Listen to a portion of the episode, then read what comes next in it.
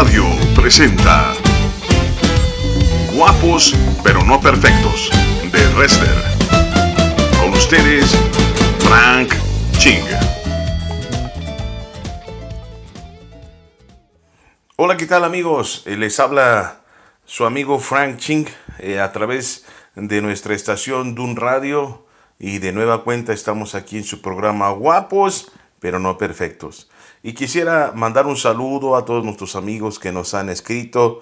También quiero mandar un saludo a nuestros amigos pastores Carlos Gil y su eh, grupo de pastores que le encabeza la famosa Ruta 80, que son los pastores que están eh, de Guadalajara hasta Agualulco. Y quiero mandarles un abrazo. Ellos escuchan nuestros programas de Dun Radio, así que es un gozo que nos estén escuchando eh, esta emisión y todos los programas que Dun Radio ofrece. Y bueno, también quiero mandar un saludo a todos los que nos escuchan del centro del país, porque muchas personas nos escuchan de México, Veracruz, eh, Aguascalientes, eh, y sobre todo también del estado de Jalisco. Les mando un gran abrazo a otros países también que hemos recibido saludos. Les mando un caluroso saludo y un abrazo hasta donde quiera que tú nos estás escuchando mándanos mensajes, sé partícipe de este tu programa Guapos, pero no perfectos.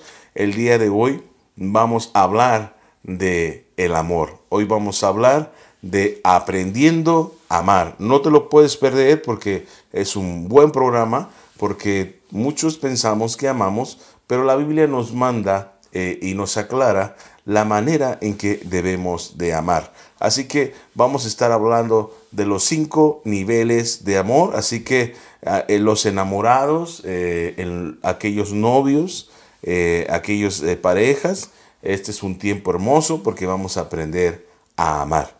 Y bueno, eh, la Biblia nos enseña claramente el apóstol Pablo en Primera de Corintios capítulo 13, versos 4 al 7, en la nueva versión internacional, y nos expresa qué es el amor. Dice, el amor es paciente, el amor es bondadoso, el amor no es envidioso, ni jactancioso, ni orgulloso, no se comporta con rudeza, no es egoísta, no se enoja fácilmente, no guarda rencor. El amor no se deleita en la maldad, sino que se regocija con la verdad. Todo lo disculpa, todo lo cree, todo lo espera y todo lo soporta. Así es el amor verdadero, el amor que Cristo nos da, el amor que delimita nuestro sentimiento de, amar, que debe de ser un, sentimiento profundo, un sentimiento genuino y un sentimiento verdadero. Bueno, pero eh, el amor con estas características pareciera ser difícil e imposible amar. Y, todos sabemos amar, todos sabemos amar. Hay una canción eh, del mundo que dice que todos sabemos creer, pero pocos sabemos amar. Y bueno, eh, en cierta forma tiene verdad, porque la única manera de poder amar es tener a Jesús en tu corazón y poder amar en esas dimensiones que Dios espera, que podamos amar a nuestra esposa y que podamos amar a nuestro prójimo. Comencemos pues que conociendo el primer paso del amor, el primer nivel del amor tiene que ver con ese sentimiento de amor que tenemos en el corazón. El amor realmente comienza con una descripción de un sentimiento y que conlleva ese sentimiento a una descripción profunda como la acabamos de mencionar. Cuando hablamos de amor, eh, sabemos que amamos a una persona porque eh, comienza en nuestro corazón, comienza en nuestros sentimientos y sabemos que amamos a una persona. Sabemos que amamos a una persona o que una persona ama porque efectivamente comienza a ser condescendiente con ella, le disculpa, le pasa por alto, no ve sus errores. El amor es un sentimiento que, que comienza a pues a mover nuestra forma de ser. Eh, eh, nosotros conocemos en la práctica los casados que ese sentimiento nos lleva a, tomar esa decisión de casarnos, ese sentimiento nos lleva a, tomar esas decisiones alocadas y, es un momento muy hermoso en donde eh, ese sentimiento es como si fuera un, este, una fuerza muy poderosa en nuestra vida que cambia la tonalidad de, de nuestra vida alrededor. que cambie la tonalidad de cómo vemos, que cambie la tonalidad de cómo hablamos y que cambie la tonalidad de cómo sentimos. Es un sentimiento hermoso diseñado por Dios y es el mismo Espíritu de Dios porque recordemos que Dios es amor. Ese sentimiento no deberíamos de abandonarlo porque una persona que siente amor es una persona muy fuerte, una persona que puede estar por encima de las palabras hirientes, por encima de las malas actitudes, por encima de las malas acciones, como esto lo dice en el verso 6, el amor no se deleita en la maldad, sino que se regocija con la verdad, todo lo disculpa, todo lo cree, todo lo espera, todo lo soporta. Es un sentimiento que es como si fuera eh, un protector contra las malas circunstancias, contra las malas eh, personas, con las asperezas de las personas ajenas. Cuando estamos invadidos de amor, es muy difícil ver deficiencias, es muy difícil ver carencias, es muy difícil ver debilidades, porque cubrimos las cosas. Nuestra mente nos justifica sus malos actos y nos lleva a pensar de una manera de bendición que la persona puede cambiar aun cuando haya hecho cosas terribles para nosotros.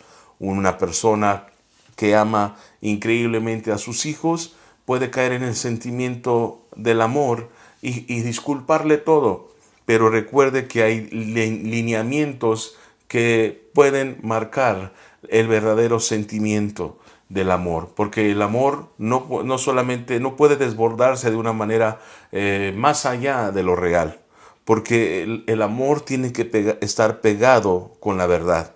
Si usted se da cuenta, dice que, que no se deleita en la maldad, pero se regocija con la verdad. Es decir, que nos da alegría lo que realmente sucede. Nos da alegría y tomamos en consideración lo que la verdad es, el punto de partida de la verdad. No podemos enfermarnos de amor y, separarnos de los mandamientos y de los principios de Dios.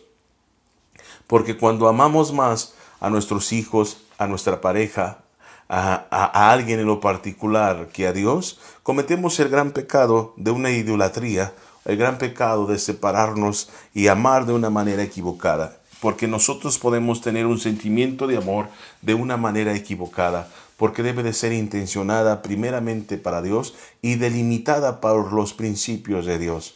Realmente vivir con amor, vivir enamorado, vivir con la presencia de Dios en nuestro corazón, eso que nos hace ver las cosas de diferente color, es hermoso, es, es necesario y es bueno.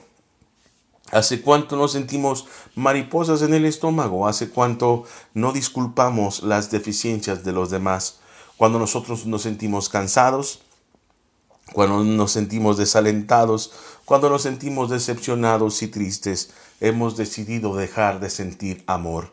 Ese amor que nos lleva a la compasión, ese amor que nos lleva a la piedad, ese amor que nos lleva a las buenas acciones, ese amor que nos lleva a dar una moneda a la persona que lo necesita, ese amor que nos lleva a ayudar a otras personas, ese amor que nos lleva a dar un buen consejo, ese amor que nos lleva a quitarnos el suéter y dárselo al necesitado, ese amor que nos ayuda a partir eh, nuestro alimento y compartirlo con otra persona, porque es un amor que nos ayuda, un amor que nos motiva, un amor que nos fortalece y, y que nos ayuda a comenzar a ser como Dios de alguna u otra manera.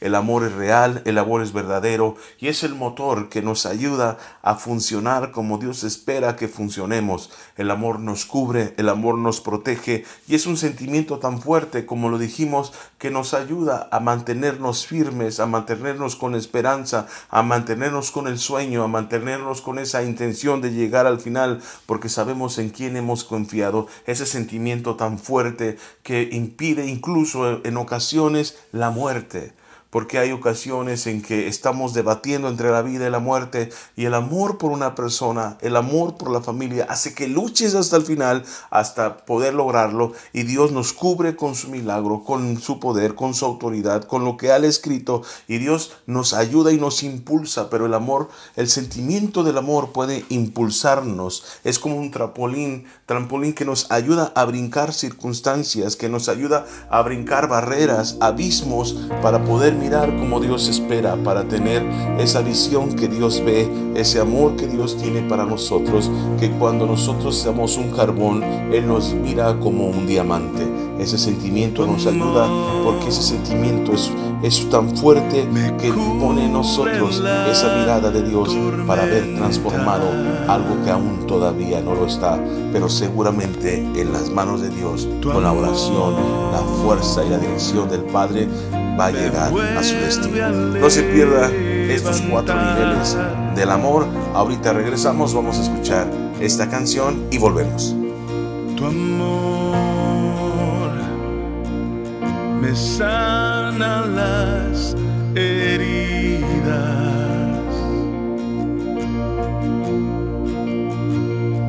Tu amor se lleva mi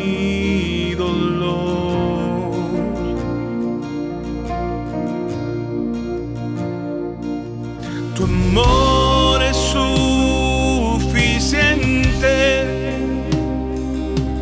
Tu amor es lo que anhelo. Yo quiero más de tu amor. Yo quiero más de tu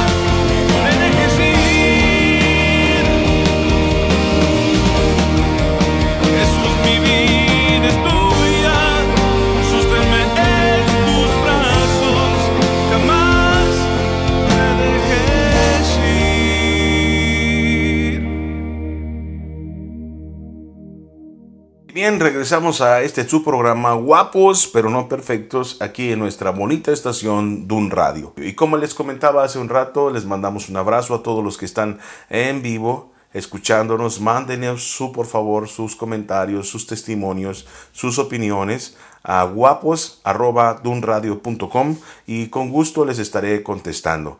Eh, eh, les digo que me siento muy contento, muy feliz de todos sus comentarios que hemos estado recibiendo. Para nosotros es una gran bendición, así que marca ahora y llama ahora o más bien escribe ahora en tu teléfono y mándanos un saludito que nos estás escuchando en este momento. Y bien, vamos a seguir hablando del amor. Y estábamos hablando en Primera de Corintios capítulo 13 versos 4 al 7 en la nueva versión internacional que hablábamos que el amor es paciente, es bondadoso, el amor no es envidioso, ni jactancioso, ni orgulloso, no se comporta con rudeza, no es egoísta, no se enoja fácilmente, no guarda rencor, el amor no se deleita en la maldad, sino que se regocija con la verdad. Todo lo disculpa, todo lo cree, todo lo espera y todo lo soporta. El amor es una dimensión hermosa que no es otra cosa más que la descripción de Dios mismo en nuestros corazones. Así que hay niveles de amor y hablábamos hace un rato del primer nivel del amor, que es lo que nosotros sentimos hacia el prójimo. Es muy importante saber que para amar es necesario sentirlo, pero también es necesario obedecerlo. Y también es un nivel de amor. Por eso es importante saber que el segundo paso del amor es el amor que se dice. Las palabras suelen ser engañosas para aquellos que tienen una mala intención. Realmente Dios puede ver el corazón de las personas.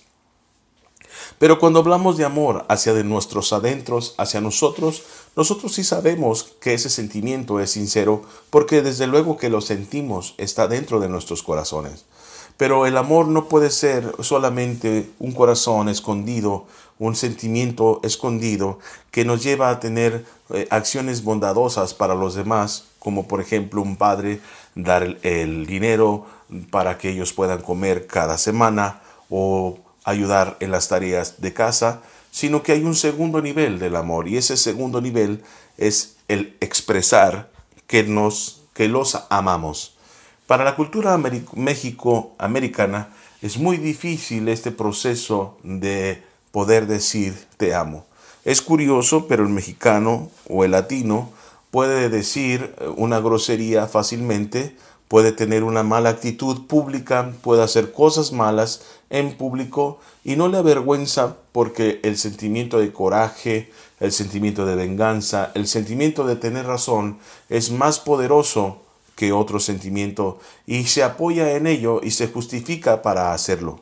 Pero el decir te amo a un hijo, el decir te amo a la pareja una vez que han pasado los años, esto es muy difícil porque eh, el enemigo y la costumbre y, las, y los hábitos y el ambiente que el mundo opera sobre nosotros comienza a ser mella de los principios que Dios pone para que nosotros obedezcamos. El amor es necesario expresarlo, porque Dios ha expresado su amor para con nosotros, y Cristo es la mayor expresión de amor para con nosotros. También la Biblia nos habla correctamente y claramente que Dios nos ama que somos la niña de sus ojos y que de tal manera amó Dios al mundo que ha dado su Hijo unigénito para que todo aquel que en él cree no se pierda, mas tenga vida eterna. La palabra de Dios revelada para nosotros habla claramente que el Padre nos ama y nos demuestra un ejemplo claro cuando Jesús fue al bautismo con Juan el Bautista y cuando él le bautizó una voz en el cielo se oía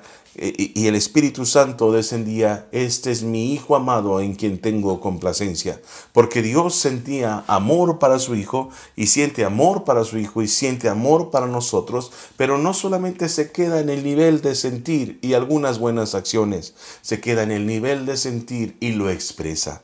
Por esa razón, si nosotros amamos a las personas, tenemos que expresar que les amamos y tenemos que decirles que les amamos y debemos de generar un hábito de decir las cosas que amamos. Así como tenemos hábitos para ir al trabajar, es muy importante que el hábito del amor sea, sea practicado en nuestros hogares y que expresemos con claridad nuestro amor, nuestro cariño, los que, lo que nos causa placer y bendición de nuestra familia, de nuestros hijos y de la gente que tenemos alrededor si nos hace feliz la presencia de nuestro Hijo, debemos decirle claramente que nos hace feliz su presencia, que nos sentimos orgullosos. ¿Cuántas veces eh, los padres han sentido orgullosos de sus hijos y tristemente sus hijos no saben que están orgullosos y, se sienten eh, inseguros porque tratan de buscar la seguridad de poderse eh, identificar con sus padres y tenerlos satisfechos y los padres no expresan esa alegría de que el niño está haciendo su esfuerzo. Si realmente los amamos, aunque fuese en boletas de calificación un, un 6 y una modificación a 7, nosotros tenemos la autoridad y el derecho por el amor que sentimos por ellos de hacer un gran festejo como si esto valiera un 10. Si nosotros los amamos, no podemos hacer, que estamos decepcionados de esto y menospreciar su gran esfuerzo.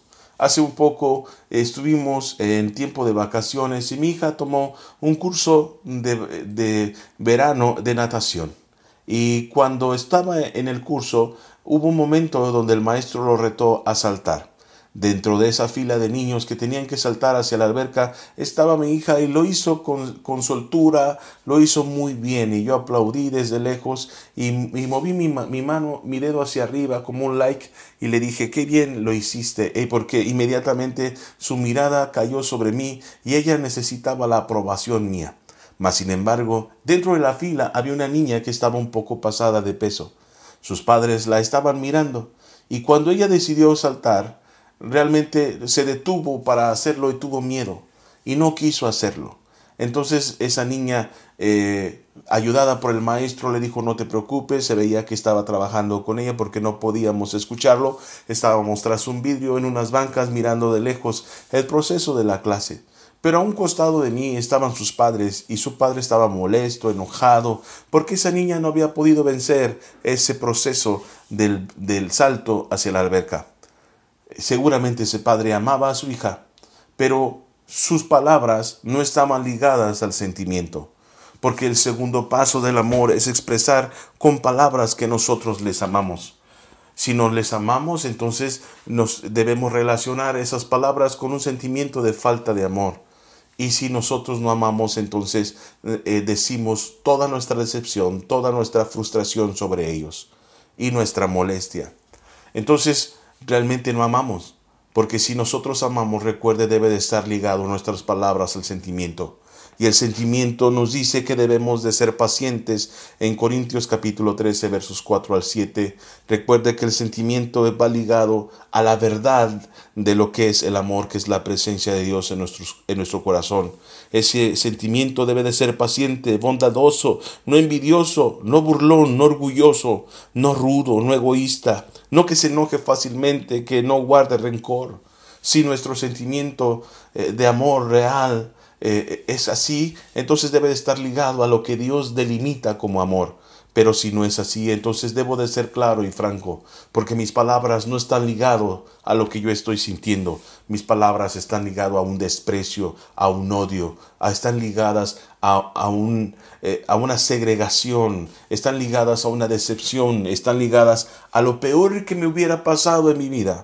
Y esa niña no tenía por qué pasar esa frustración que ese padre estaba ligando un sentimiento porque no conocía a Dios. Y cuando nosotros de realmente amamos, está ligado el sentimiento. Nuestras palabras deben de ser de bendición, de esperanza, sin acusaciones, porque el Espíritu de Dios está en nuestro corazón. Deben de ser palabras de bondad, palabras de fe, palabras de ánimo, palabras de aliento, palabras de restauración, palabras de oportunidad, porque recuerde el amor que es la presencia de Dios nos sustenta, nos protege, nos levanta y nos otorga la fe para poder ver como Dios espera que nosotros veamos. Por eso es muy importante que liguemos nuestras palabras al verdadero sentimiento de amor.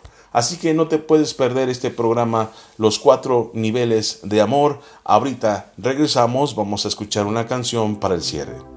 Regresamos. Oh, oh.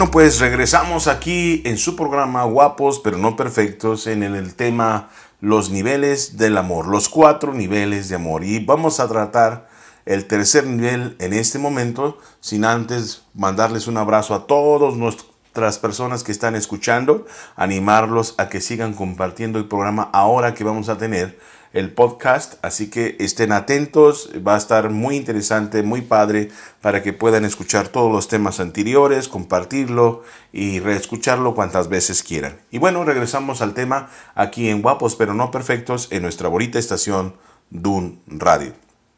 Bien, entonces hemos hablado acerca del amor, que el amor se siente y que es un sentimiento que no puede desbordarse más allá del mandamiento de Dios, no podemos ser más buenos que Dios, pero también el sentimiento del de, amor se expresa, y más que un sentimiento es la misma presencia de Dios en nuestros corazones. Por eso es que la palabra es clara en 1 Corintios capítulo 13 versos 4 al 7 con respecto a las características de ese sentimiento. La realidad es que cuando nosotros abandonamos estos principios y estas delimitaciones, entonces nuestro sentimiento no está pegado a un amor genuino, sino que hemos abandonado eh, los principios y es resultado ahora de otra cosa menos del verdadero amor.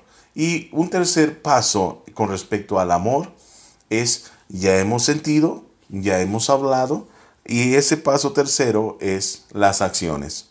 Esas acciones que nos hacen de verdad mostrar el amor. Esas acciones que deben de, ligar, eh, deben de estar ligadas al sentimiento, que deben de estar ligadas a las palabras de amor y que son resultado de una verdad genuina del amor. A veces decimos sentir amor, a veces decimos expresamos amor, pero no está ligado a nuestras acciones. ¿Por qué? Porque nuestras acciones es el resultado del verdadero sentimiento que hay en nosotros. Cuando una pareja le dice a su esposa que la ama con todo su corazón y nunca tiene tiempo y no le dedica la prioridad, pues entonces eh, habrá que revisar ese sentimiento. Porque el amor, ese sentimiento que expresamos, debe de coincidir con lo que nosotros decimos. Eh, esas acciones corresponden al verdadero demostración de amor. Cuando una pareja de novios espera para tener relaciones sexuales, es una demostración de un acto genuino, verdadero, en donde no solamente me atrae el cuerpo, sino que realmente yo quiero hacer las cosas bien y porque te amo, porque siento el amor, porque te digo que te amo, mis acciones van a protegerte, de tal manera que tomaré decisiones para protegerte. Tomaré decisiones para que tú realmente seas mi prioridad. tomaré decisiones para que mis palabras sean congruentes con lo que te digo. Y voy a ser paciente cuando tú te desesperes. Y voy a tener palabras de ánimo cuando tú te estés desanimado y voy a tener palabras de restauración cuando tú te equivoques, y voy a tener perdón cuando tú me lastimes y me dañes, porque es así como el verdadero amor, el genuino amor, responde con acciones al sentimiento, a las palabras, para que nosotros podamos demostrar verdaderamente que nosotros amamos. Si nosotros decimos que amamos al prójimo, entonces el sentimiento debe ir acompañado de palabras y además de palabras de acciones, de tal manera que la piedad, la misericordia y, la gracia debe de emitir de una manera genuina y verdadera de nuestro corazón, o por obediencia, porque a veces no sentimos amar al enemigo, pero las palabras que hacemos, las cosas que retenemos cuando pudiéramos decirlo, y nosotros que hacemos el bien a aquellos que nos ofenden, también funciona como amor, porque amamos a Dios más que a nuestros enemigos, porque nuestras acciones hablan de lo que tenemos en nuestro corazón. No se trata de ser hipócritas, se trata de ser genuinos y de obedecer a Dios. El amor entonces debe de acompañarse con acciones de paciencia, con acciones de bondad, con acciones alejados de la burla, de los apodos y de la crítica, con acciones lejos de la aspereza, porque cuando amamos no podemos ser ásperos, cuando amamos debemos ser eh, amorosos y cariñosos con los que nos rodean. Cuando hemos conocido a Jesús, debemos alejarnos de la carrilla, debemos alejarnos de esos señalamientos, porque no sea que Satanás gobierne en esa situación y ponga un sentimiento ajeno en ese corazón de un amigo, de un hijo o de la pareja. El amor debe demostrar de veras, de veras, de veritas, de veritas, que realmente no nos gozamos por la maldad ajena y porque le pase a alguien mal.